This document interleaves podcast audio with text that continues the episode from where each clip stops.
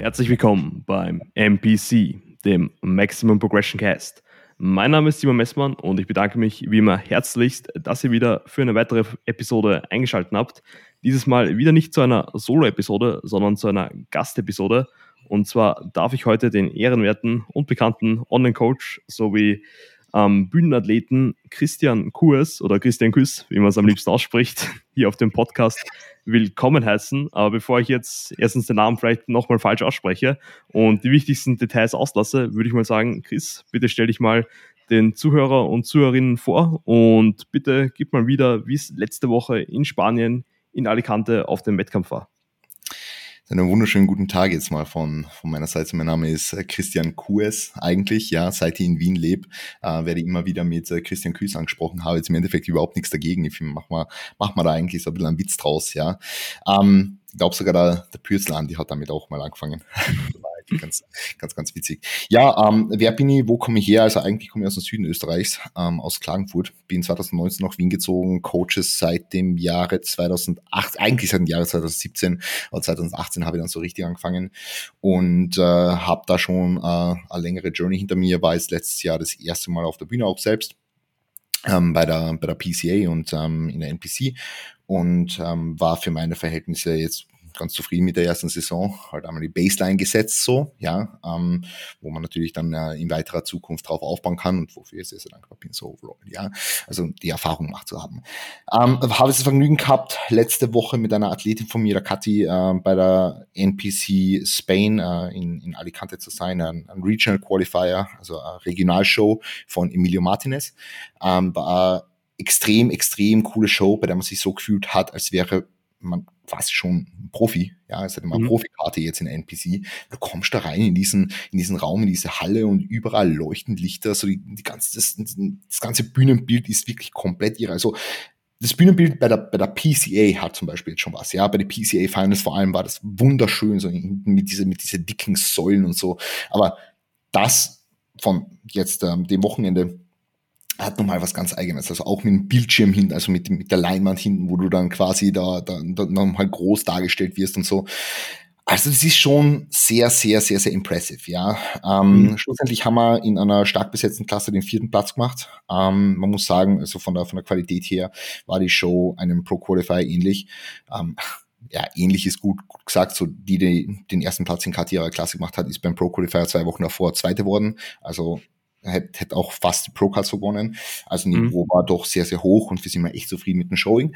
Nächstes Showing steht dann in drei Wochen, I guess, dreieinhalb Wochen jetzt ähm, in England an, in Manchester bei der MK Classics was eine immens coole Show wird und der Trip itself auch mega, mega cool wird, weil wir auch den AJ besuchen werden und so. Es wird, wird einfach, einfach mega, mega cool. Ja, ich freue mich schon sehr drauf. Und Ende Juli dann auch noch die ähm, die British Finals von, von Two Bros, also sind NPC-Shows ähm, ähm, eben von Two Bros Pro.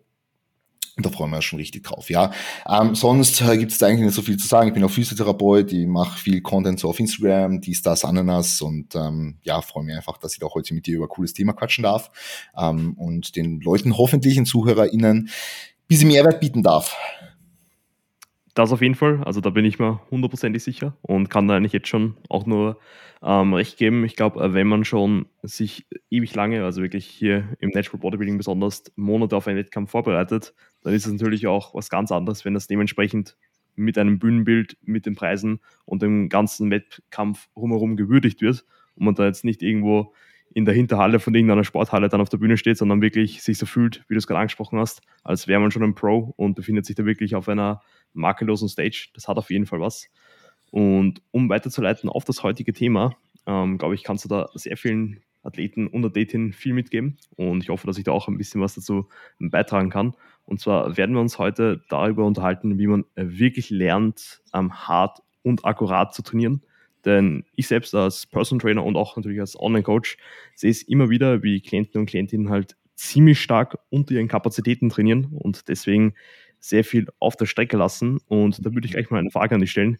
Wir haben schon vor der Episode ein bisschen gequatscht und du hast ja gestern auch eine Leg-Session absolviert, genauso wie ich. Und da würde mich mal interessieren, wie viele Arbeitssätze hast du pro Muskelgruppe verrichtet? Das, das ist ein ziemlich, ziemlich lustiges Thema eigentlich. Ähm, ich habe gerade letztens, du bist ja auch auf LTS, oder? Ich habe gerade ja. letztens einen LTS-Log, der, der, der, Sebastian hat einen Log aufgemacht, wo er gefragt hat, wie viele Sätze man pro Muskelgruppe macht und so. Und ich habe halt meine Sätze so reingeschrieben und er war so, was? Was hoffst du dir davon? So von diesem niedrigen Volumen und so ist mega, mega witzig. Ähm, du, bevor ich auf, auf die Frage eingehe, würde ich ganz kurz in einer humorvollen Art und Weise fragen, äh, ist deine Tonspur wohl ein, weil unten bewegt sich bei dir gar nichts?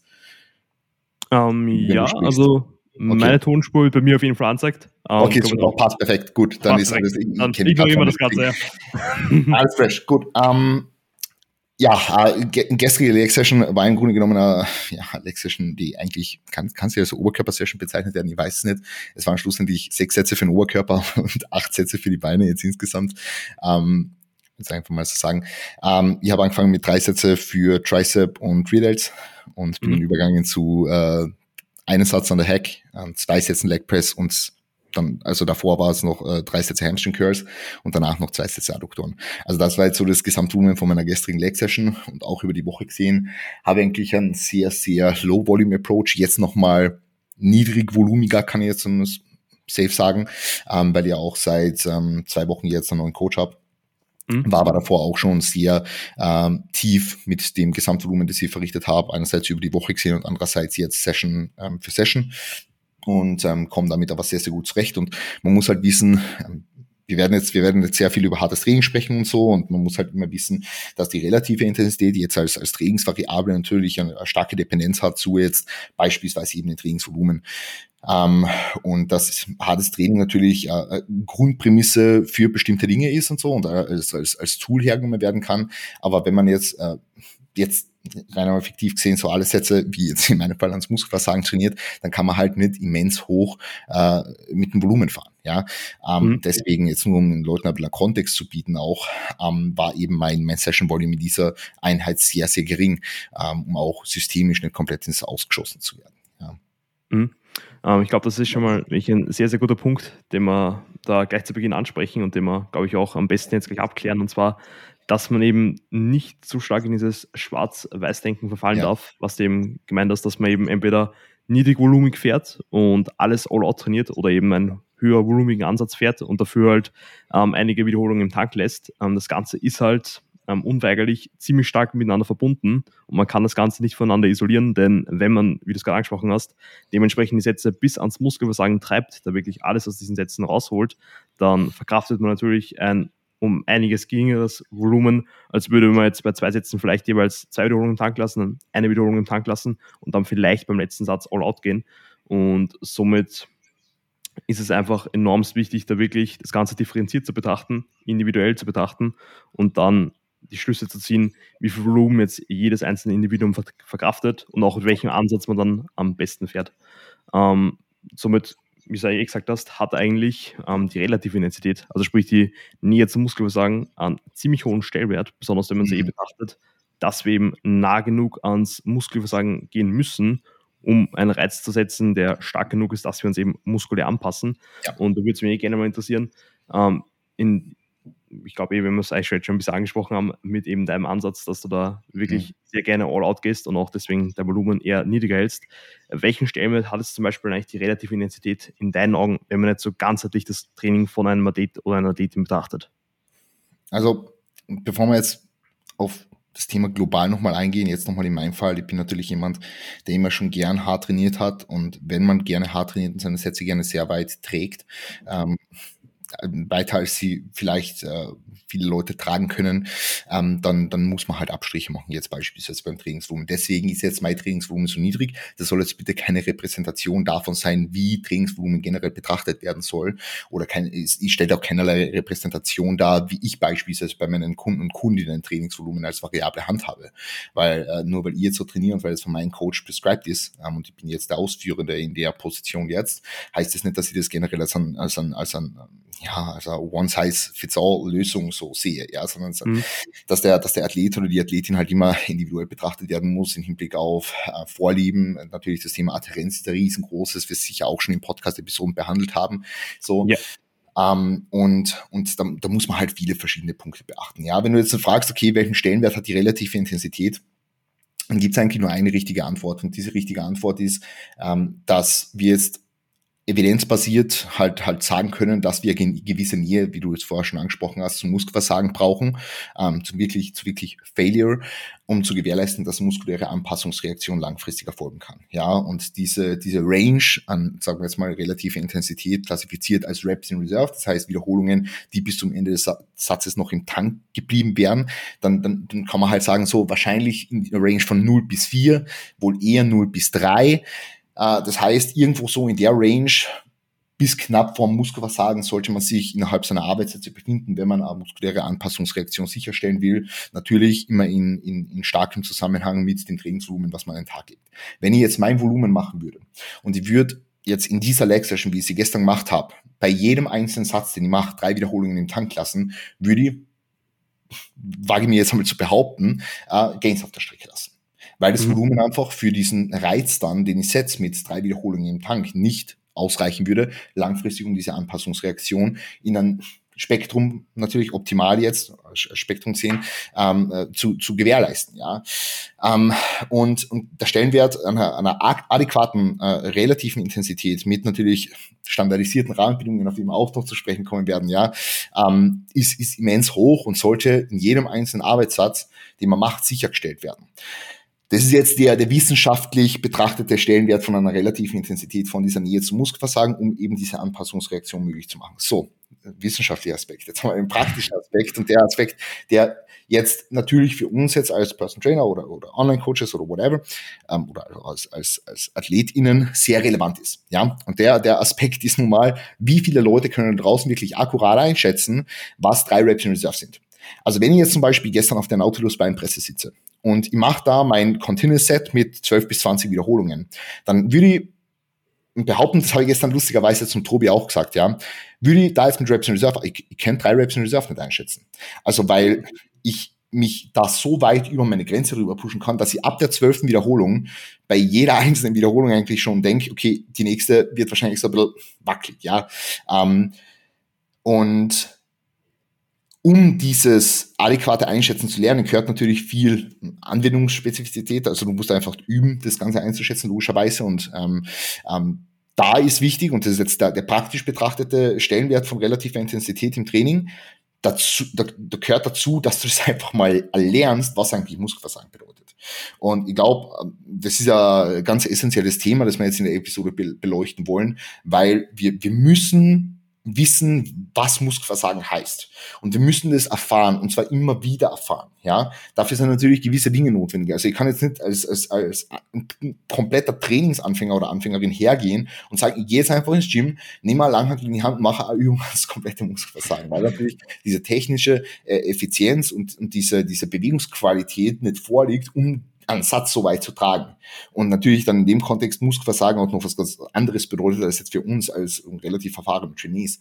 Ähm, das heißt, für uns ist einfach nochmal wichtig, zu wissen, okay, wenn die Technik stimmt, wenn die Rahmenbedingungen standardisiert sind, ist es wichtig, Muskelversagen zu erlernen, zu erfahren, in unterschiedlichsten Übungen, Bewegungsmustern für unterschiedliche Muskelgruppen und äh, auch bei Übungen, wo es dann teilweise schmerzhaft wird, wie beispielsweise einer Beinstrecker oder einer Beinpresse, ja, mhm. dass man da wirklich drinnen bleibt und man weiß, wie, wie weit kann man sich eigentlich pushen. Und das wirst du sicher auch feststellen, so mit Trainees, jetzt egal ob online oder, in person, ähm, dass da teilweise halt schon äh, äh, eine falsche Vorstellung von dem vorliegt, was eigentlich hartes Training bedeutet. Da wird dann, ah, okay, mh, hm, jetzt, jetzt der Satz, der Satz brennt schon, okay, legen wir mhm. das lieber ab so.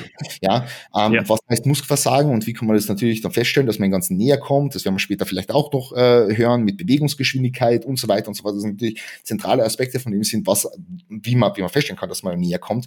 Ähm, aber das einfach mal zu wissen, wie sich das anfühlt, ist essentiell. Und das ist jetzt vielmehr dieser praktische Stellenwert. Ob es schlussendlich immer nötig ist, ans Muskelversagen zu trainieren? Definitiv nein, weil ich arbeite auch mit reduzierten relativen Intensitäten im Bereich von, sagen wir jetzt mal, 0 bis 3 RER. Ähm, aber 3 RER eher selten. eher, eher so 0 bis 2 RER, ja. Ähm, aber ich arbeite auch damit und, und, und finde es auch wichtig, ja, dass man nicht immer alles all out balls to the wall trainiert, ja. Ähm, aber es zu kennen, um das dann schlussendlich umzusetzen und in die Praxis zu übertragen, halte ich für essentiell. Mhm kann da eigentlich überall nur extremst zustimmen. Ich glaube, der wichtigste Punkt, den du angesprochen hast, eben, dass wir uns auch da wieder immer in dieser Range befinden. Sprich, wir müssen in diese sag ich mal, 0 bis 4 Wiederholungen Web Reserve kommen, weil sonst lassen wir einfach Gains auf der Strecke. Wie du es angesprochen hast, ist auch wissenschaftlich sowie anekdotisch und auch in der Praxis eigentlich schon bewiesen. Und somit kann sich jetzt auch schon jeder Hörer und jede Hörerin vorstellen, die eben vielleicht noch nicht wissen, wie sich wahres Muskelversagen anfühlt und sich vielleicht in dem, was du gerade angesprochen hast, wiederfinden, dass sie eben Sätze beenden, wo vielleicht ein bisschen schon ein Brennen aufkommt, ein bisschen ein Ziehen in der Zielmuskulatur und dann das Gewicht zum Beispiel ablegen und sich dann wirklich zu hinterfragen, war ich jetzt überhaupt in dieser Range drinnen oder eben nicht? Und deswegen kann es teilweise vorkommen, dass Leute eben Wochen, Monate, vielleicht sogar Jahre hinweg trainieren ohne wirklich ersichtliche Fortschritte zu machen, weil sie einfach nie wirklich erlernen, was es wirklich jetzt heißt, hart und auch in weiterer Folge akkurat zu trainieren. Denn wie du gesagt hast, ein Anfänger kann jetzt nicht einfach ins Studio gehen, ähm, die Langhantel aufnehmen und sofort eine Kniebeuge, Reps in Reserve 0 ausführen, bis er unten sitzen bleibt und vielleicht noch ein paar Pushs oder sowas machst. oder 1,5 Reps. ja. Ähm, aber ich glaube, du weißt, was ich meine. Es muss einmal zuerst ja. diese Grundkompetenz vorhanden sein in den einzelnen Bewegungsmustern. Man muss einmal wirklich erlernen, wie du es angesprochen hast, wie fühlt sich jetzt das Muskelversagen in einer Beinpresse an? Wie fühlt es sich an bei einem Beinstecker? Wie fühlt es sich an bei der Rückenmuskulatur, bei der Beinmuskulatur? Man muss eigentlich überall wirklich mal im eigenen Leib erfahren und zwar immer und immer wieder, dass man das Ganze äh, wirklich einschätzen kann. Und ich würde eigentlich gleich auf den Punkt eingehen, wie man jetzt wirklich dann auch erlernt, dass man jetzt nah genug am Muskelversagen dran ist. Also ich glaube, das ist jetzt schon eine gute Überleitung, weil du es jetzt mhm. eben gerade auch angesprochen hast.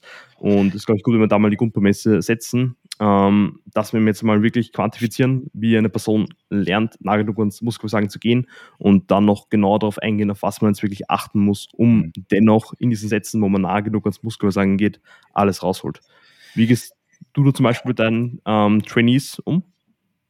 Also vielleicht darf, darf ich noch ganz kurz beim Thema einhaken, was du vorher angesprochen hast.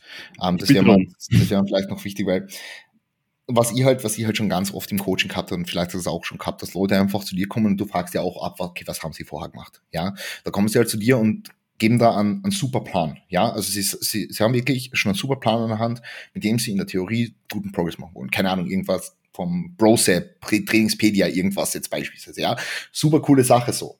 Da stehen mhm. halt, äh, da stehen halt RPs drin oder Reps in Reserve. Ja, und dann hat diese Person noch nie wirklich ans Muskelversagen trainiert. Wie, wie soll diese Person diesen Plan so umsetzen, dass er funktioniert? Wahrscheinlich gar nicht so. Deswegen kann man sie dann zu dir in der Versuchung oder in, in, auf der Suche nach mehr Progress, logischerweise. Ja, weil sie einfach das nicht können. Und um sowas zu machen, und es gibt da draußen eh mega viele gute Trainingsprogramme so, aber, aber diese, diese, diese Grund, das Grundlegende, und deswegen, deswegen kann man ja den, den meisten Leuten einfach sagen, geh einfach mal ein Jahr lang trainieren, werd, werd, also steigert Bewegungskompetenz logischerweise in der ersten Phase, das werden wir eh gleich sprechen, und, und dann schau auf das hart trainierst so, ja, so, so richtig, so von, von, von mir aus sogar so richtig broish, so richtig, so richtig, von mir, von, von mir aus so richtig, so richtig broish so, ja, ähm, und, und, und lern einfach mal, was es heißt, hart zu trainieren. Äh, trainier hart, regenerier gut und das ist jetzt so überspitzt formuliert, aber für, für so diese erste Phase, um hartes Training zu erreichen, äh, um, um zu, hartes Training zu erlernen, reicht's. Ja. Das zweite, was ich, was ich noch ansprechen will, ist, dass hartes Training jetzt nicht heißt, also die, die meisten Leute denken wieder hartes Training, so, was, was, was meint ihr überhaupt so? Hartes Training heißt nicht, dass wir jetzt irgendein Gewicht nehmen und dieses Gewicht einfach hin und her bewegt, bis sich nur bewegt. Das ist auch mhm. kein hartes Training. Also nicht im Bodybuilding-Kontext, ja. Wenn ich jetzt irgendwie, keine Ahnung, äh, Powerlifting-Peak mache so und, und äh, da Bewegungsgeschwindigkeiten misst dann an, an, anhand von Gewicht, ja, von mir aus keine Ahnung, ja. Aber wenn ich jetzt im Bodybuilding unterwegs bin und will Muskulatur aufbauen, dann heißt das nicht, dass ich mir einfach ein Gewicht schnapp und dieses Gewicht im Raum hin und her schmeiß, bis ich, bis ich es nicht mehr bewegen kann. Ja, sondern da muss ich halt schauen, dass ich einen Reiz setze für eine bestimmte Muskelgruppe. Und mhm. deswegen mhm. ist ja das wichtig, über das du jetzt dann im Anschluss gesprochen hast, nämlich das Thema Bewegungskompetenz. Und bevor ich wirklich hartes Training erlernen, muss ich einmal schauen, dass ich mich überhaupt einmal sicher fühle im Gym. Das heißt, ich kann jetzt nicht einen Anfänger hernehmen, sei es jetzt im Online-Coaching oder auch jetzt im, im, im, Personal Training, kann den, ich kann ihn nicht einmal auf eine Brustpresse setzen und kann ihm sagen, hey, jetzt gib einfach mal Gas so. Weil der weiß nicht, wie es sich anfühlt, seine Brustmuskulatur zu kontrahieren. Ja? ja. Der weiß nicht, wie es sich anfühlt, sie, seine Schulterblätter zu stabilisieren. Ja, also jetzt haben wir Schulterblätter hin oder her, ob die jetzt stabil sein müssen oder du weißt schon, was ich meine, ja. ja. Ähm, aber der, der, der, der hat dieses, dieses Gefühl von Bewegung im Raum nicht. In den meisten Fällen, ja. Es gibt natürlich Ausnahmen, keine Ahnung, in der Vergangenheit irgendwie Turner gewesen, äh, whatever, ja. Ähm, aber so, so dieser, dieser grundlegende Bewegungsanfänger oder grundlegende Bewegungsanfängerin, äh, Trainingsanfängerin, die wird es nicht können, sich einfach hinzusetzen und irgendeine Übung als Muskelversagen zu machen. Das heißt, das soll dann mal in, in der ersten Phase an der Bewegungsqualität einfach gearbeitet werden. Ja, und da finde ich es zum Beispiel jetzt super sinnvoll, einfach wirklich mit Personal Trainer Personal Trainerin zu arbeiten. Ja, ähm, und auch dann natürlich im Übertragen ins harte Training, ja, auch natürlich mit, mit Personal Trainerin oder Personal Trainer arbeiten. Ähm, aber da in dieser, in dieser Phase wichtig einfach Bewegungsqualität und eben Akkuratheit dann in weiterer Folge auch, weil das ist ein, ein Term, über den wir vielleicht auch noch sprechen werden. Ähm, mhm. aber das halte ich einfach für super, super. Denn nur wenn das passt, wenn diese, wenn diese Grundvoraussetzung einer standardisierten, ich sage jetzt noch gar nicht akkuraten, aber einer standardisierten Ausführung, einer sicheren Ausführung und einer guten Technik gegeben ist, kann ich halt sicherstellen, dass sie Gas geben kann im Training. Ja, ja, genau, weil wenn, wenn ich hart trainieren will und dann, dann, dann wird halt die Technik, also verändert sich die Technik über einen Zeitraum von zwölf Wiederholungen komplett, dann ist der, der, dann kommt halt das harte Training jetzt so nicht an. Dann kann ich zwar sagen, okay, ich habe versucht hart zu trainieren, aber was, ist, was kommt schlussendlich bei, dabei rum? Ja, wahrscheinlich eher nicht das, was ich, was ich mir erwarte davon. Ja. ja. So, wenn ich das jetzt habe, dann kann ich mir, mir natürlich ein bisschen spielen. Und da finde ich, eben kommt's einem sehr zugute, jetzt beispielsweise auch von Leuten umgeben zu sein, einerseits, die, die hart trainieren, ähm, oder von Leuten umgeben zu sein, die einen auf dieser, dieser, dieser Reise, sozusagen, dieser Reise begleiten, ja, dieser Reise des, des Erlernens des harten Trainings, ja. Und das kann jetzt eine Person wie, wie Person Trainer oder Person Trainerin sein, ja. Einfach eine Person, die einem zeigt, wo die Grenzen sind, ja. Natürlich dann gewährleisten natürlich, dass diese standardisierten Rahmenbedingungen und so weiter, die ist das, dass das alles gegeben ist, aber dann einfach diese, diese Grenze näher bringt. Und zwar immer und immer wieder aufs Neue. Du kannst jetzt auch nicht von dir erwarten, dass du jetzt sagst, okay, der Chris hat jetzt gesagt, hartes Training ist wichtig, ich trainiere jetzt ans Muskelversagen und jetzt setze ich mich in eine Beinpresse und gib so lang Gas, bis der Schlitten nimmer hochgeht, so.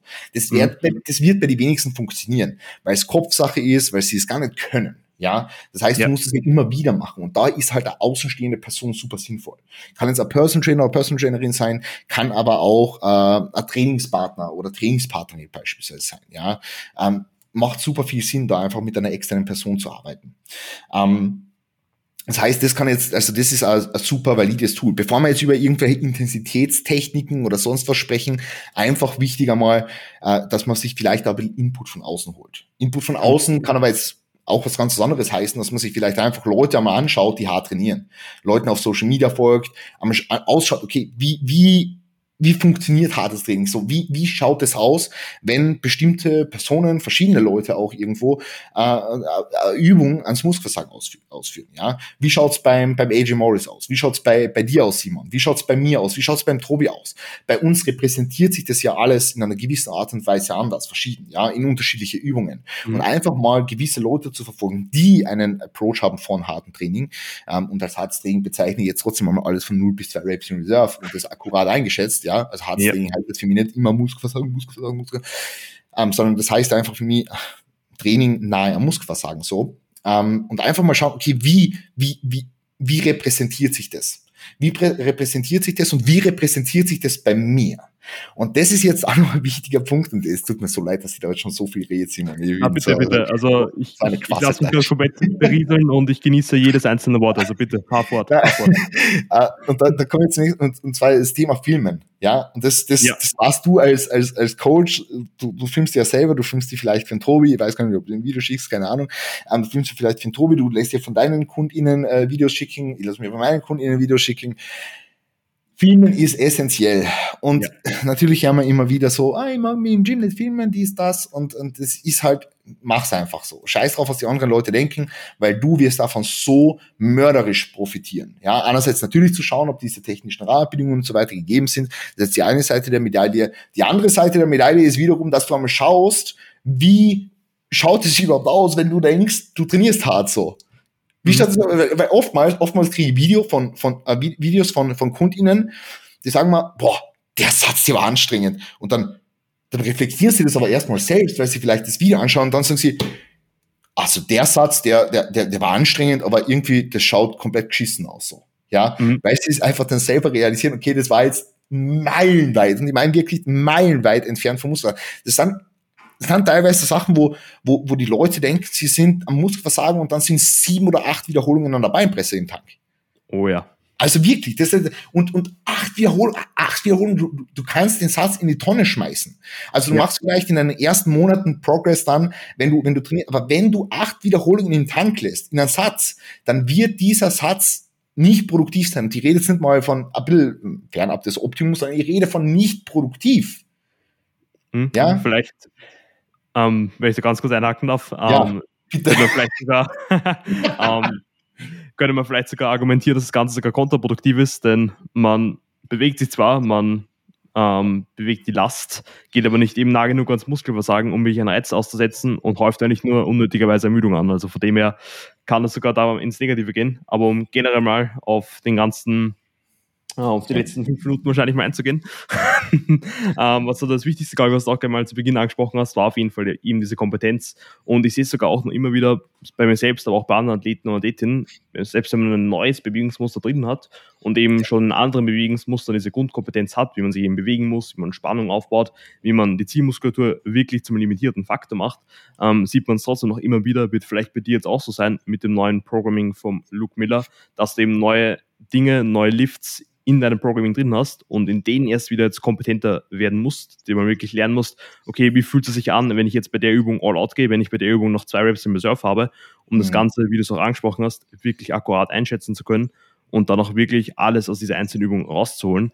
Das finde ich ist wirklich extrem wichtig und habe ich auch schon bei mir selbst beobachtet. Man muss wirklich einmal lernen, wie sich der Lift in jeden einzelnen Teil der Bewegung wirklich anfühlt, wie fühlt es sich an, wenn ich da Kontrolle über das Gewicht habe. Man muss sich das sicher fühlen, man muss ein Setup finden, das für einen passt. Und wie du es auch vorher angesprochen hast, man braucht auch eben zum einen die Kompetenz der Ausführung, aber auch eben auch dieses Körpergefühl, dass man Spannung aufbaut, wie du es vorher angesprochen hast, die Schulterblätter ähm, retraktiert, da in eine stabile Position bringt. Und mhm. erst dann kann man auch wirklich ähm, alles aus diesen Sätzen rausholen. Und auch noch ein ganz wichtiger Aspekt, den du schon angesprochen hast, ist eben, dass hartes Training nicht nur hartes Training ist. Wie gesagt, wenn wir hier sagen, hartes Training ist wichtig und auch essentiell, um jetzt wirklich Fortschritt zu machen, heißt das nicht, dass wir jetzt nur, wie du gesagt hast, das Gewicht von A nach B bewegen, bis sich das Gewicht nur mehr ähm, oder bis sich das Gewicht eben nicht mehr bewegt, sondern es geht eigentlich darum, dass wir eben durch eine akkurate Ausführung die Zielmuskulatur zu einem limitierten Faktor machen mhm. und eben dann dort einen Reiz setzen, der stark genug ist, um sich anzupassen. Und wenn wir jetzt nur das Gewicht von A nach B bewegen, dann ist es zwar vielleicht hartes Training, subjektiv anstrengendes Training,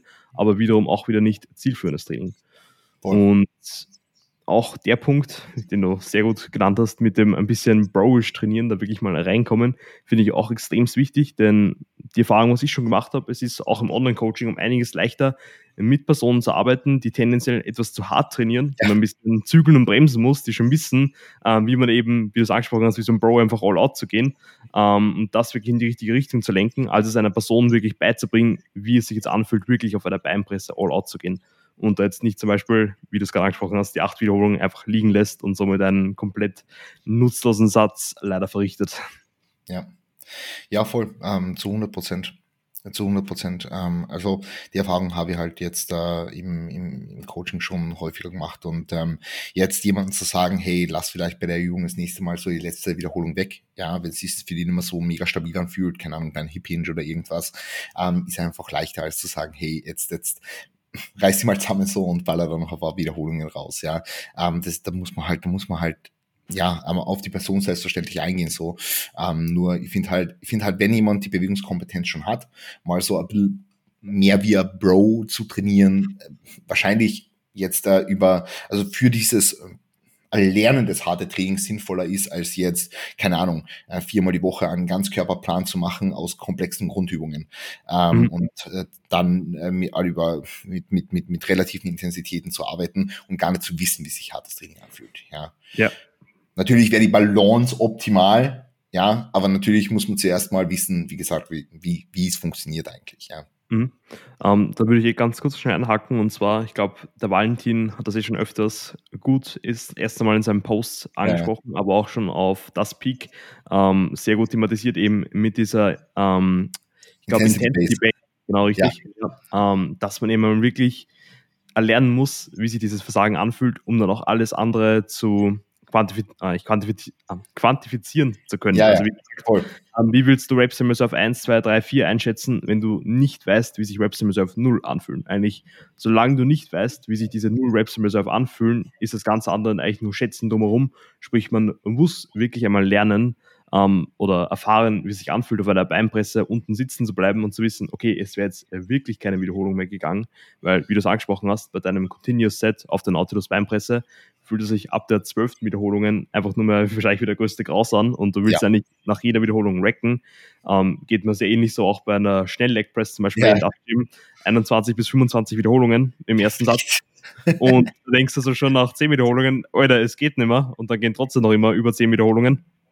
Und da wirklich dann auch diese, sag ich mal, diese Limitationen und Barrieren ein bisschen auch im Kopf zu durchbrechen, mental, mhm. und dann auch wirklich ähm, physisch im Gym dann diesen Widerstand zu überwinden, ist auch enormst wichtig. Also da würde es mich generell auch mal sehr interessieren, jetzt wo wir schon ein bisschen tiefer in die Ausführung äh, reingegangen sind und auch schon etwas in die Akkuratesse, äh, die Akkuratesse ein bisschen angeschnitten haben, würde mich das sehr interessieren, auf was du jetzt wirklich genau achtest, wenn du zum einen mal in einen ähm, schweren Satz reingehst, erst einmal vom Mindset her, von der Mentalität und auch dann in weiterer Folge von der Ausführung von der Akkuratesse, wenn du da wirklich all out gehst, wie du so einen Satz eigentlich approacht. das ist ganz, ganz schwierig, weil ich mir so, also ich bin jetzt schon in einem State, wo ich mir Gott sei Dank über allzu viele Cues oder so keine Gedanken mehr machen muss, ja. Mhm. Also bei mir ist es jetzt derzeit so, dass ich eigentlich einfach äh, nicht mehr genug Zeit, also ich mache zwischen, zwischen meine harten Sätze sehr viel Pause eigentlich, also es sind schon mal drei bis sechs Minuten so je nach Übung. Ähm, Wenn es jetzt irgendwelche Sätze in der Beinpresse sind, dann tatsächlich äh, mehr als mehr als fünf meistens, ja. Ähm, schreibe natürlich, dass das relativ standardisiert ist, also dass sich nicht allzu viel ändert. Ähm, aber dann bin, schaue ich einfach, dass ich vollkommen ready bin für den nächsten Satz, ja. Nach einem Satz na, nach so einem Satz geht's da halt äh, entsprechend auch. Also da bist du schon gut fertig, so, wenn du wirklich oh, ja. ans Muskelversagen trainierst, ja. Ähm, und dann, dann schaue ich einfach, dass ich ready bin, sich meine Atmung wieder beruhigt hat und dann setze ich mir einfach so blöd in die Maschine rein, ähm, auch wahrscheinlich mit, mit, mit etwas Musik. Und ich denke gar nicht so viel drüber, also ich versuche eigentlich den Kopf möglichst auch zu auszuschalten. Und ich muss ja sagen, sobald ich im Satz bin, vergiss ich dann ein bisschen alles, was so um mich passiert, also wirklich, ich vergesse alles, was um mich passiert. Und ähm, auch jetzt, äh, was ich gerade für Lied höre, blende ich so irgendwie aus, ja. Und ich, mhm. ich schaue dann einfach, dass ich, dass ich jede einzelne Wiederholung trotzdem schaue. Also ich konzentriere mich wirklich nur auf Wiederholung für Wiederholung für Wiederholung für Wiederholung. Ich versuche jetzt nicht gar, also ich versuche gar nicht zu viel mitzuzählen oder so irgendwas, sondern schaue einfach, okay, Wiederholung eins Wiederholung zwei jede Wiederholung genau gleich. Also wenn ich mit Pausen arbeite, dann sollte sich diese, diese Pause nicht verlängern. Die Exzentrik sollte sich nicht verschnellern. Ähm, die, die, die Ausführung sollte sich komplett, also soll, soll komplett gleich bleiben, ja. Wenn ich jetzt irgendwie, keine Ahnung, ein Hack-Squad hernehme, dann will ich jetzt nicht, dass sich irgendwie im Laufe des Satzes mein, mein unterer Rücken von der, von der Ablage hinten löst, ja. So dass ich irgendwie über irgendwelche sekundären Mechanismen kompensiere oder auch bei der Nautilus-Beinpresse. Ich will nicht, dass ich weniger über meine Knie arbeite und dann irgendwie, keine Ahnung, versuche durch äh, irgendwie mehr, mehr Druck auf, auf irgendeinen bestimmten Teil vom Fuß oder so die Spannung ein bisschen zu verlagern oder irgendwas. Ja. Sondern ich schaue wirklich, dass jede einzelne Wiederholung in ihren Stimulus gleichwertig ist und mache dann einfach weiter, bis es nicht mehr geht. So, ja. Mhm. Ähm, das ist eigentlich alles, was ich schaue. Und ähm, wenn ich merke einfach, es, es es geht nicht mehr und das, das kann ich jetzt eigentlich, ich kann es eigentlich schon relativ gut einschätzen, weil die Wiederholungen einfach langsamer werden. Ähm, und, und das ist eigentlich ein, mega guter Indikator, wenn die Ausführung standardisiert ist, dann weiß ich einfach, dass wir im Muskelversagen näher kommen. Ja? ja. Und jetzt in meinem Fall mache ich halt weiter, aber es gibt natürlich Szenarien, wo es dann einfach Sinn macht, mit reduzierten relativen Intensitäten zu arbeiten, ja. Ähm, und ja, das, das ist eigentlich so das Einzige, wie ich mich so auf einen, auf einen Satz vorbereite. Also ich mache da jetzt eigentlich, ich mache auch ehrlich gesagt kein großes Ding mehr draus, ja. Mhm. Ähm, also die Zeiten, wo ich mir einen Kopf geschlagen habe vor der Hexquad, sind jetzt schon mehr oder weniger vorbei. Ähm, mhm. Es wird vielleicht so, so ein, zwei Mal im Jahr vorkommen, wenn ich mich so richtig aufhalten will. Ähm, aber ist jetzt eigentlich so, ich bleibe meistens sehr, sehr ruhig bis zu den letzten Wiederholungen und dann schaue ich halt, dass ich alles rausholen, ja. Ähm, genau, also so schaut es eigentlich derzeit bei mir aus. Und ich, ich, das, das, das Wichtigste, dass vor allem so in High-Rap-Sätzen, dass du das nicht verkackst, ist halt auch mit der Atmung. Ähm, das ist ja. halt auch noch ein Punkt, ähm, was für die meisten Leute dann im Laufe von so einem hohen, hohen Raps, also jetzt 21 bis 25 Jahre schnell oder 27, keine Ahnung, ähm, wirst du kennen, so Atmung ist halt dann irgendwo kardiovaskulär schon, kann limitierend werden, ja, und dann muss man eben aufpassen und dahinter bleiben, dass es eben nicht der Fall ist. Voll. Ähm, und, und das sind einfach die einzigen Punkte, auf die ich mich wieder konzentriere. Es gibt natürlich auch Übungen, wo ich mich dann mehr darauf konzentrieren muss, wie jetzt beispielsweise ein Hip Hinge. Mhm. Ähm, ich habe zurzeit gar keinen Plan, ähm, aber weil, weil er einfach für mich zu viel Ermüdung mit sich bringt, irgendwie 260 Kilo rumänisches Kreuzheben ist halt für das, wie scheiße eigentlich meine Hamstrings sind, ähm, sehr unproduktiv, muss ich sagen. Ähm, vor allem wenn ich mir dann den Hamstring wieder zehre. Mhm. ähm, und deswegen muss ich da einfach, muss ich da einfach dahinter bleiben. Ja. Aber, aber da ist eben so, so, so eine Übung, wo es einfach für mich, also für viele von meinen KlientInnen ist das halt keine Übung, wo ich dauerhaft nur Reps in Reserve drinnen lasse, ja, äh, sondern einfach einfach, weil, weil, weil es auch schwer einschätzbar ist, weil, weil die Technik dann irgendwie äh, downbreakt oder, oder, oder weil einfach irgendwas nicht so funktioniert, wie ich das gern haben möchte, ja. Mhm. Ähm, kann ich, was du gerade gesagt hast, besonders mit der Musik und auch wie man die Sätze eingeht, eigentlich nur komplett unterschreiben. Also ja. das ist wirklich, ich, extremst wichtig, denn ich sehe es auch noch immer, dass viele Personen einen Satz ausführen, diesen nicht bis ins Muskelversagen machen, dann das Gewicht kurz ablegen, vielleicht 10 oder 20 Sekunden durchatmen und dann den nächsten Satz reingehen und den wieder suboptimal beenden. Ähm, und das ist, glaube ich, wirklich ganz wichtig. bitte, wolltest du sagen? Oder? Entschuldigung, bitte, bitte. Das ist, um, ähm, das ist, glaube ich, wirklich auch ganz wichtig. Erst einmal schauen, dass man körperlich ready ist, um in den Satz zu performen, noch da dementsprechend nah genug ans Muskelversagen zu gehen. Aber genauso wie du es angesprochen hast, mental in einem State zu sein, um halt eben auch Leistung zu erbringen. Wenn man da wirklich vom Fokus komplett woanders ist, irgendwie im Gym sich umschaut, da irgendwas macht oder an die äh, Matura-Arbeit oder irgendwas anderes von zu Hause äh, denkt, dann wird es schwer, jetzt wirklich auf der Hexsquad in diesem einen Satz, den man hat, wie in deinem Fall, wirklich alles rauszuholen und keine einzige Wiederholung liegen zu lassen. Und mir geht es eigentlich genauso auch, wenn ich davor Musik habe, komme ich zwar damit in die Stimmung, in den Fokus rein, aber während dem Satz dreht sich eigentlich alles nur von Wiederholung zu Wiederholung. Also es ist wirklich mhm. genauso, ich gehe runter, schaue, dass die Exzentrik passt, gehe nach oben, eine Wiederholung ist fertig und die nächste beginnt und das, bis einfach keine weitere Wiederholung mit einer adäquaten Ausführung nicht mehr möglich ist. Und genauso ähm, geht es zumindest mir auch ziemlich gut, da jetzt wirklich aus den einzelnen Sätzen nah genug ins Muskelversagen zu gehen, ohne jetzt irgendwie erst mit den Gedanken abzudriften oder auch vielleicht das Ganze dann mit diesem Beat-Logbook-Mentality ein bisschen ähm, zu verschlampen, sage ich mal, wenn man sagt, okay, ich habe letzte Woche diese 12 Wiederholungen geschafft, das war schon all out, ich muss die 13 schaffen und dann zählt man seinen Kopf mit, fängt langsam an, die Exzentrik vielleicht ein bisschen schneller zu machen, die Range of Motion vielleicht minimal zu kürzen, um halt eben dann auf diese 13 Wiederholungen zu kommen. Aber es ist dann eh viel wichtiger, eigentlich sich weiterhin auf jede einzelne Wiederholung selbst zu fokussieren und dann aus diesen einzelnen alles rauszuholen. Ich um, finde ähm. das auch, ich finde das auch äh, äh, eine Grundprämisse für hartes Training oder generell für, für, für harte Sätze, dass man mit Fokus da ist. Weil irgendwie, also mhm. jeder kennt diese, diese, diese, diese Menschen, die einen Satz machen und kurz davor mit der Person sprechen, die neben ihnen steht. Oder, oder einen Satz machen und, und kurz davor noch aufs Handy schauen. Oder, oder so, ich schaue jetzt auf mein Handy und dann lege ich es weg und dann mache ich meinen Satz. So. Mhm. Ich scroll noch ein bisschen auf Instagram, noch ein bisschen TikTok und dann. Ja, direkt, ja, ja. Und wie bist, du, wie bist du schon mal mit, dies, mit, mit dieser Einstellung, also auch wenn du jetzt in der Hexquad stehst und das Gewicht gleich mal anregst und dann sagst du noch irgendwas und dann machst du einen Satz. Wie willst du mit dieser Einstellung alles aus dem Satz raus? Wie, das, du das kannst mir nicht erzählen, dass das geht. Du kannst vielleicht, du kannst vielleicht, ja, ein paar Wiederholungen machen, bis du unten sitzen bleibst, aber du hast nicht dieses, dieses, diesen, diesen Drive, um wirklich alles, was du hättest, aus diesem Satz rauszuholen. Mhm. Und das, das ist dann, wo, wo man sagt, okay, ich trainiere eh hart so, aber schlussendlich ist trotzdem mehr in dir. Und wenn das nicht stimmt, dann ist schon mal so dieses, dieses ganze, dieses ganze Konstrukt schon, schon für die Fisch. Und deswegen finde ich es eigentlich ganz geil, wenn jetzt jemand zu mir ins, ins, ins Coaching kommt und ich weiß, derjenige, der, der kann eigentlich, er könnte eigentlich hart trainieren, ja, ähm, aber er, er, er kann sich irgendwie nicht gescheit umsetzen, dass er ihm mal wirklich äh, sehr niedriges Trainingsvolumen gibt. Weil, weil wenn du weißt, du gehst jetzt da an die Hexquad und du hast nur einen Satz, Mhm. Du hast einen Satz, dann wirst du diesen Satz anders approachen, als wenn du ja. zwei, drei, vier Sätze hast. Du wirst ihn anders approachen. Du wirst nicht währenddessen noch irgendwie so halbherzig am Handy sein und dann das Handy wegklicken und dann, oh, jetzt mache ich meinen einen Satz und dann bin ich fertig so mit die, mit die Quads, ja. Das wirst du nicht machen, ja. Dafür ist dir dieser Stimulus zu wichtig. Also entweder du wirst smart, also entweder du machst und dir ist der Stimulus nicht wichtig genug und dann ja, ähm, die Zielsetzung ist so, ähm, oder, oder, oder du, du, du wirst umsetzen und, und wirst dann alles aus diesem Satz rausholen, so. Und mhm. dieses Mindset, diese, diese ganze Mindset, das ist Grundprämisse.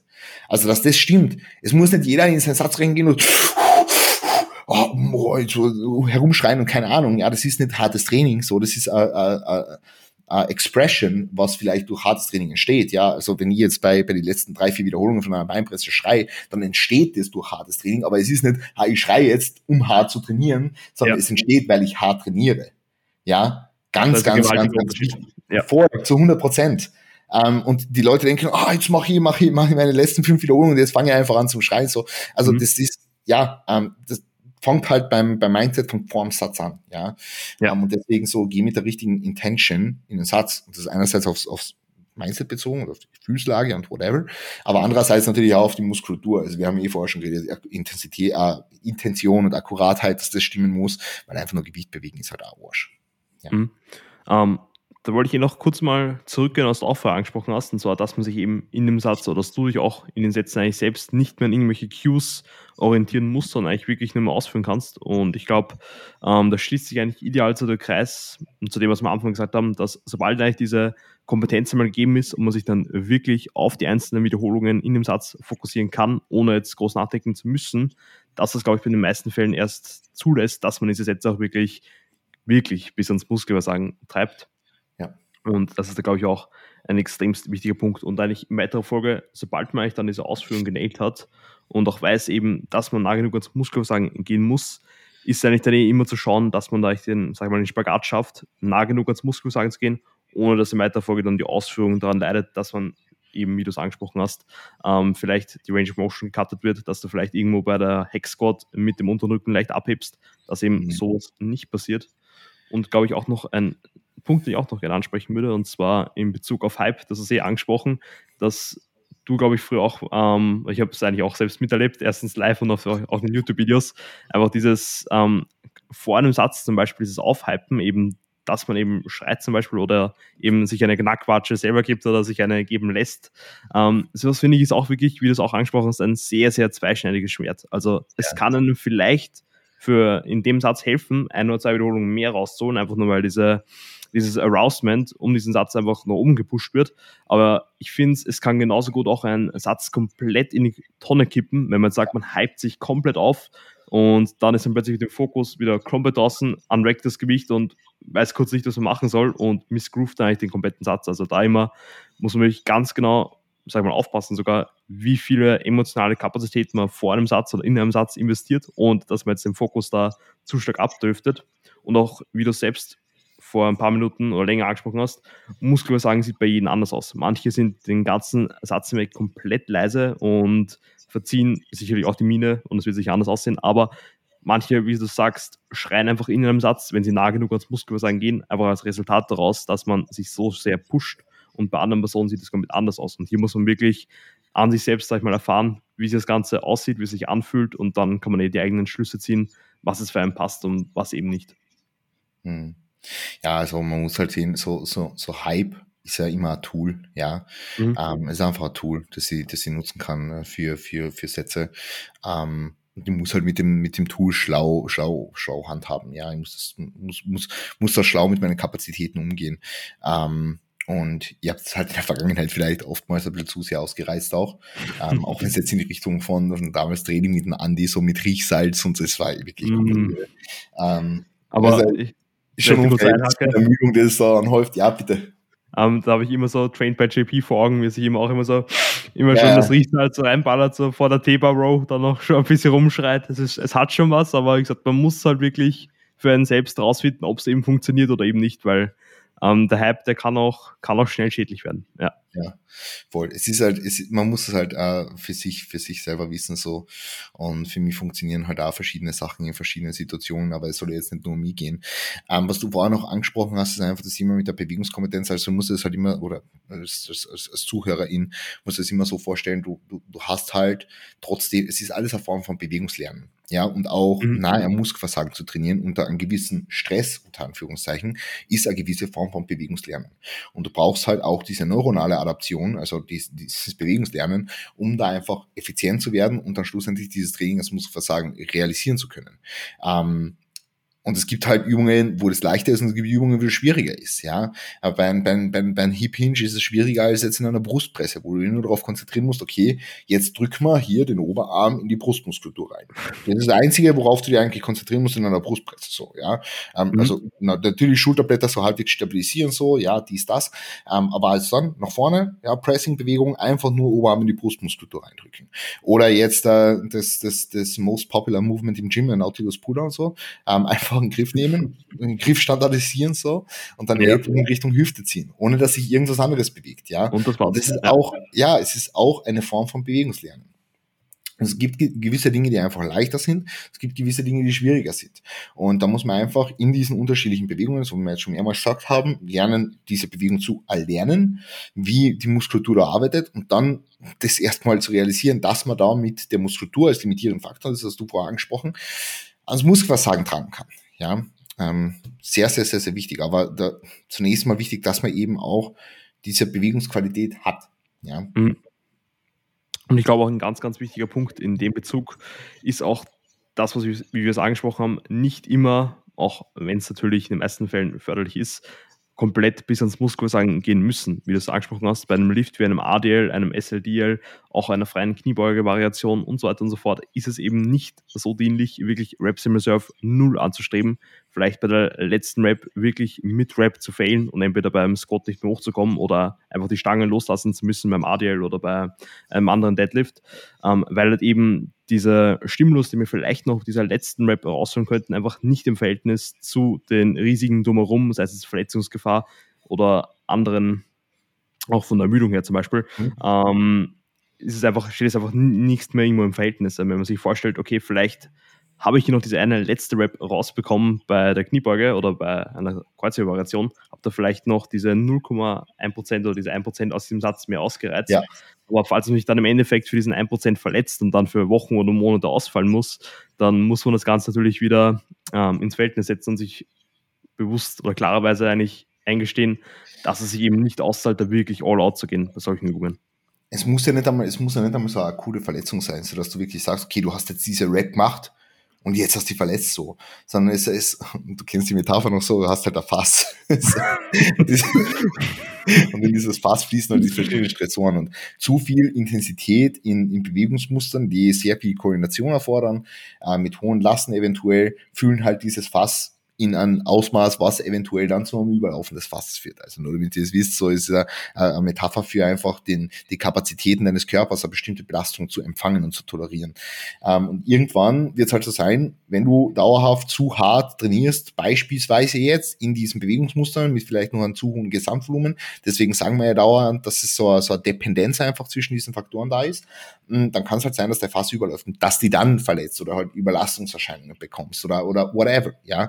Ähm, deswegen muss man da halt einfach äh, ein schlaues Programming haben, ein schlaues Programming an den Tag legen und ähm, dann kann man das äh, ohne weiter so machen. Aber ähm, das ist halt immer im, im Kontext zu sehen und nur weil du jetzt einmal irgendwie beim Deadlift oder so failst, wirst du den verletzen so. Ja, ähm, mhm. natürlich kann es so, kann's passieren, dass dein Hamstring ist.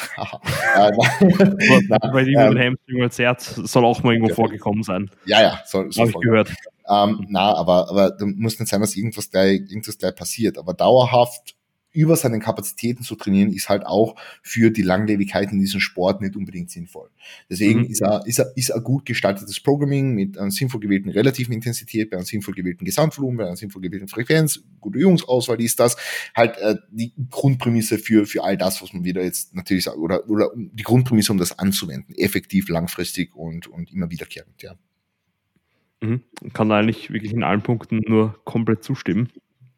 Und weil wir jetzt auch schon über den Podcast hinweg eigentlich öfters angesprochen haben, wie sich eigentlich eben diese relative Intensität auch vom Beginn einer Trainingskarriere ähm, in weiter Folge immer weiterentwickelt, natürlich dann mit der Übungskompetenz, mit der Einschätzung und so weiter und so fort, würde es mich auch sehr interessieren, wie sich jetzt das oder generell das Einschätzen der relativen Intensität und generell dein Trainingsapproach so über die Jahre hinweg entwickelt hat. Entwickelt hat, zum Beispiel, du hast eh gesagt, ähm, du warst ja schon von Beginn an jemand, der immer gerne hart trainiert hat und ja. nahe Muskelversagen trainiert hat.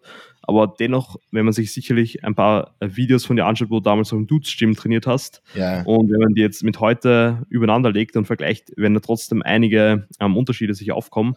Und da würde es mich sehr interessieren, wie sich das Ganze auch bei dir so entwickelt hat. Mhm. Also, ein maßgeblicher Faktor, der da halt sehr positiv mit reinspielt, ist halt genau diese Bewegungskompetenz. Ich meine, um das so anschauen, ich bin 2019, glaube ich, 2019 war das, 2019, bei, beim AJ angefangen. Ähm, mhm. Oder war das 2018? Ich glaube, ist ja jetzt wurscht, Ir irgendwann da, irgendwann da, jedenfalls meine Anfangszeiten so im Bodybuilding, ähm, also wo ich wirklich so Bodybuilding-specific Training angefangen habe. Ähm, da, da war ja noch so ein Jungspund. Die war davor so mehr so in, in Powerlifting-Geschichte drin. Natürlich bevor, auch weit bevor ich mich verletzt habe damals. Das ist wieder ein ganz mhm. anderes Thema. Ähm, aber da war ja eher so, okay, Kniebeuge, Bankdrücken, Kreuzheben. Das sind so die Go-To-Movements. Ähm, mehr als, mehr als Klimmzüge dazu brauche ich nicht. Ähm, quasi, so, so auf gut Deutsch. Und dann habe ich halt mit Bodybuilding, äh, voll. dann habe ich halt mit Bodybuilding-Specific Training angefangen, ja. Ähm, und das was, was, was, was mir den Punkt, wo ich jetzt gerade bin, natürlich äh, wesentlich unterscheidet, jetzt mal abseits von mehr Muskelmasse und 35 zusätzlichen Kilogramm, äh, ist einfach so diese, diese, diese ganzen Jahre, die ich jetzt auf dem Buckel habe. Ja? Ähm, also das sind jetzt eben drei, vier Jahre, whatever, wo ich wirklich dauerhaft eigentlich intensiv und ans Muskelversagen trainiert habe. Ja, und das, und das ist jetzt nochmal ganz, ganz wichtig, weil wir am Anfang drüber gesprochen haben, so macht es, über lange Zeit in diversen Bewegungsmustern für unterschiedliche Muskelgruppen. Und genau das habe ich im Endeffekt gemacht.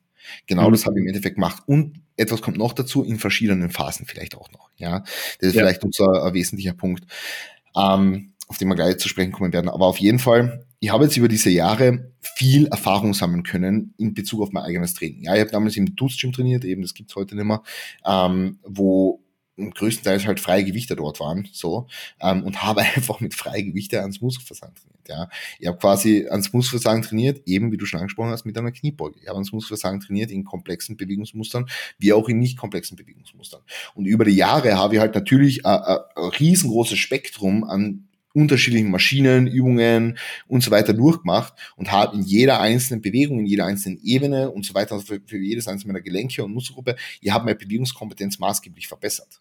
Mhm. Ja, und das ist halt so ein Punkt, wo ich einfach dann massiv besser worden bin, einfach in dem äh, Weittragen von Sätzen ans Muskelversagen über, über diesen Zeitraum. Ja, und das ist einfach das, was, das ist, das ganz blöd, das ist einfach Zeit. Ja. ja. Es ist einfach Zeit. Also wenn du, wenn du, wenn du den Willen hast, hart zu trainieren, wenn du den Willen hast, hart an dir zu arbeiten, oder hart an dir zu arbeiten, äh, wenn, wenn du den Willen hast, die da zu verbessern und es immer wieder machst, dann wirst du einfach immer besser darin. Also selbst ich lerne immer noch dazu, was das Thema anbelangt. Selbst sehr erfahrene Leute, wie jetzt, äh, äh, äh keine Ahnung, äh, JP wahrscheinlich nicht, äh, sehr erfahrene, wie, wie AJ Morris oder so, werden auch noch immer härter trainieren lernen, weil sie mhm. einfach unterschiedliche Phasen durchlaufen. Ja, ich habe in der Prep auch nochmal eine ganz andere Seite von harten Training kennenlernen dürfen, weil in der, in der Prep gehst du halt ins Gym und du fühlst dich wie ein Haufen Scheiße an bestimmten Tagen. Du fühlst dich wirklich, also jetzt im Aufbau ist easy so, ja. Natürlich bin ich manchmal müde vom ganzen Essen und so ist es eh meckern auf hohem Niveau, aber natürlich fühlst du manchmal irgendwie träge ähm, und du gehst halt ins Gym und sagst so, oh, heute irgendwas bewegen, so, ja, gut, ja, ähm, aber in der Prep gehst halt hin und du hast irgendwie beim Reinkommen ins Gym schon 14.000 Schritte am Buckel, hast in der Früh schon dein Morgen Cardio gemacht, bist auf 1700 Kalorien, gehst mit der Gewichtsweste ins Gym, bist schon komplett am Arsch, so, ja, dann ballerst du irgendwie noch Koffein rein, um irgendwas rumzubiegen und dann musst halt jetzt noch liefern. Du musst liefern, ja. weil sonst, du kannst ja jetzt in der, in der ganzen Gaming Phase irgendwie hart trainieren und ballern und dann in der Prep sagen, oh, jetzt trainiere ich nicht mehr hart, so, ja, ähm, und das ist halt, äh, äh, ein Punkt, wo dann, wo dann natürlich Muskelverlust entsteht. Das heißt, du, mehr oder weniger jetzt ganz, ganz überspitzt formuliert. Ich glaube, deine ZuhörerInnen verstehen das eh. Ähm, ja. Aber da ist dann einfach wichtig, dass du lieferst. Und da musst du halt kopftechnisch on top of your game sein. Weil sonst wird es, sonst, sonst wird es nichts so, ja. Ähm, und das ist dann nochmal was anderes. Und auch hartes Training in solche Phasen immer wieder zu praktizieren, ist von unfassbar großem Wert. Mhm. Ja, das heißt, hartes Training, dann eben, was ich angesprochen habe, in, in unterschiedlichen Phasen, unterschiedlichen, also in einer Diät, im Aufbau, äh, mit viel Energie, mit wenig Energie, mit viel Schlaf, mit wenig Schlaf vielleicht wir sogar, immer wieder einfach zu praktizieren, ist einfach unfassbar sinnvoll, mh, einfach diese, diese Variabilität drin zu haben. Ja.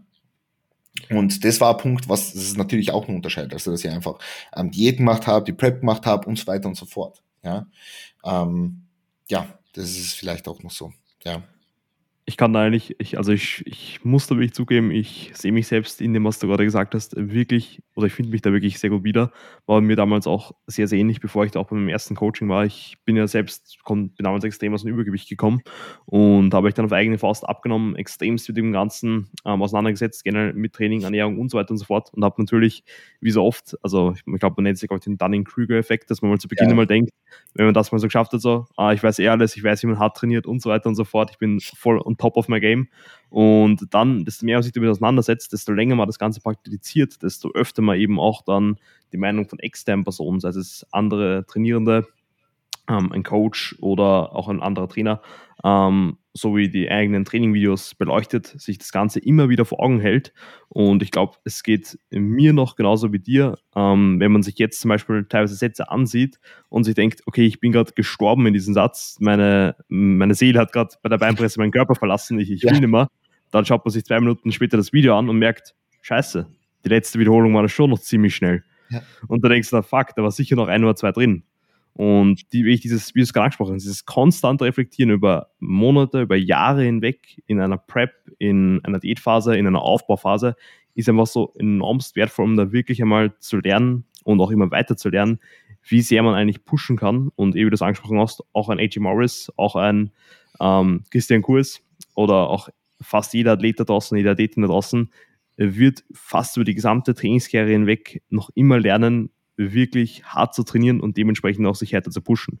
Und das ist eigentlich so ähm, ein Ding, wo man immer Zeit und Arbeit investieren kann, aber sich auch immer lohnen wird, denn dieser Skill einfach, wie du sagst, das ist eigentlich ein essentieller Bestandteil vom Training und den muss man eigentlich verinnerlichen und wirklich lernen. Und somit ist es eigentlich fast ähm, ein Un und Auf, was eigentlich nie aufhört. Ja, hm. ja zu 100 Prozent.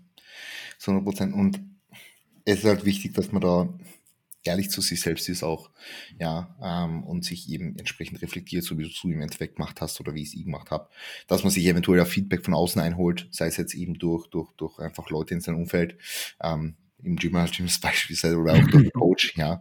Ähm, das tragt natürlich auch nochmal dazu bei, ja. Das sieht man ja auch, wenn man jetzt zum Beispiel in einem Gym wie, wie im Das Gym ist, dass, dass, dass alle Leute um einen herum hart trainieren. Das ist dann nochmal ein bisschen was anderes overall, ja. Mhm. Da macht das Umfeld auch noch einiges aus. Ja. Voll, voll.